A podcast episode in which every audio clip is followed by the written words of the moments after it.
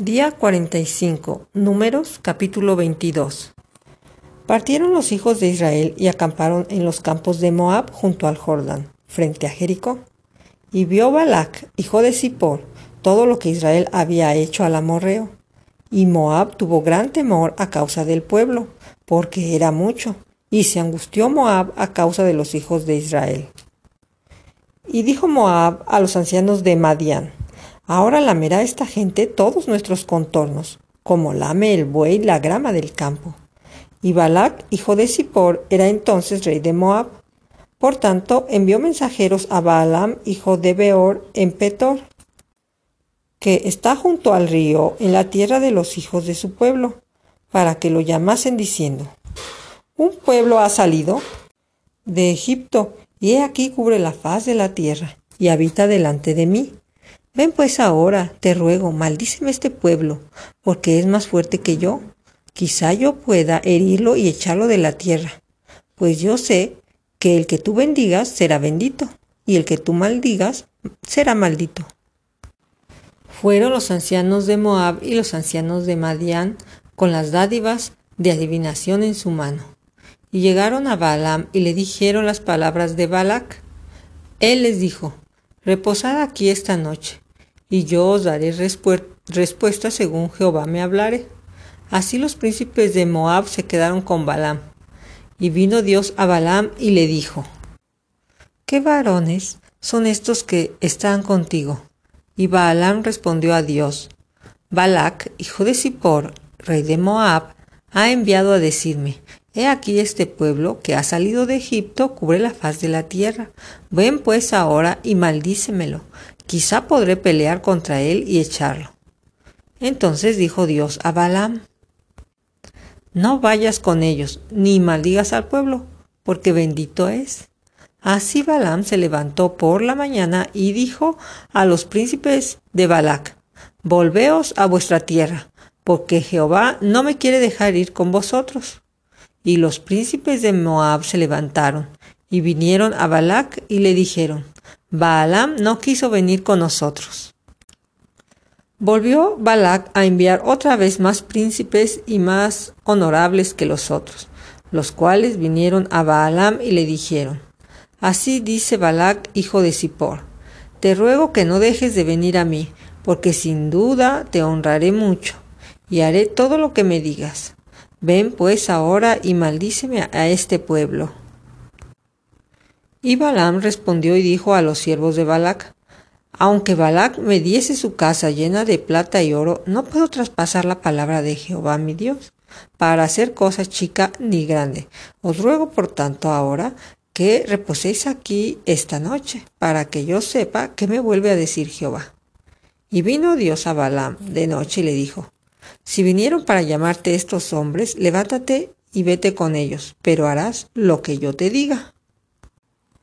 Así Balaam se levantó por la mañana y enalbardó su asna y fue con los príncipes de Moab. Y la ira de Dios se encendió porque él iba, y el ángel de Jehová se puso en el camino por adversario suyo. Iba pues él montado sobre su asna, y con él dos criados suyos. Y el asna vio al ángel de Jehová que estaba en el camino con su espada, desnuda en su mano. Y se apartó el asna del camino, e iba por el campo. Entonces azotó Balaam el asna para hacerla volver al camino. Pero el ángel de Jehová se, se puso en una senda de viñas que tenía pared a un lado y pared al otro. Y viendo el asna, el ángel de Jehová se pegó a la pared y apretó contra la pared el pie de Balaam, y él volvió a azotarla. Y el ángel de Jehová pasó más allá y se puso en una angostura donde no había camino para apretarse ni a la derecha ni a la izquierda. Y viendo el asna, el ángel de Jehová se echó debajo de Balaam. Y Balaam se enojó y azotó el asna con un palo. Entonces Jehová abrió la boca al asna, la cual dijo a Balaam, ¿Qué te he hecho que me has azotado estas tres veces? Y Balaam respondió al asna, ¿por qué te has burlado de mí? Ojalá tuviera espada en mi mano, que ahora te mataría. Y el asna dijo a Balaam, ¿No soy yo tu asna? Sobre mí has cabalgado desde que tú me tienes hasta este día. ¿He acostumbrado a hacerlo así contigo? Y él respondió, No. Entonces Jehová abrió los ojos de Balaam y vio al ángel de Jehová que estaba en el camino y tenía su espada desnuda en su mano. Y Balaam hizo reverencia y se inclinó sobre su rostro. Y el ángel de Jehová le dijo, ¿Por qué has azotado tu asna estas tres veces? He aquí yo he salido para resistirte, porque tu camino es perverso delante de mí. El asna me ha visto y se ha apartado luego de delante de mí estas tres veces. Y si de mí no se hubiera apartado, yo también ahora te mataría a ti, y a ella dejaría viva. Entonces Balaam dijo al ángel de Jehová, He pecado porque no sabía que tú te ponías delante de mí en el camino, mas ahora, si te parece mal, yo me volveré. Y el ángel de Jehová dijo a Balaam, Ve con estos hombres, pero la palabra que yo te diga, esa hablarás. Así Balaam fue con los príncipes de Balac. Oyendo Balac que Balaam venía, salió a recibirlo a la ciudad de Moab, que está junto al límite de Arnon, que está al extremo de su territorio. Y Balac dijo a Balaam, ¿no envié yo a llamarte? ¿Por qué no has venido a mí? ¿No puedo yo honrarte? Balaam respondió a Balac, He aquí, yo he venido a ti. Mas, ¿podré ahora hablar alguna cosa? La palabra que Dios pusiere en mi boca, esa hablaré. Y fue Balaam con Balac, y vinieron a Kiriat Usot. Y Balac hizo matar bueyes y ovejas, y envió a Balaam y a los príncipes que estaban con él. Al día siguiente, Balac tomó a Balaam y lo hizo subir a Bemot Baal, y de ahí vio a los más cercanos del pueblo. Capítulo 23 Y Balaam dijo a Balac, Edifícame aquí siete altares y prepárame aquí siete becerros, siete carneros. Balac hizo como le dijo Balaam, y ofrecieron Balac y Balaam un becerro y un carnero en cada altar. Y Balaam dijo a Balac, Ponte junto a tu holocausto y yo iré Quizá Jehová me vendrá al encuentro y cualquier cosa que me mostrare te avisaré. Y se fue a un monte descubierto. Y vino Dios al encuentro de Balaam, y éste le dijo, Siete altares he ordenado, y en cada altar he ofrecido un becerro y un carnero. Y Jehová puso palabra en la boca de Balaam y le dijo, Vuelve a Balac y dile así.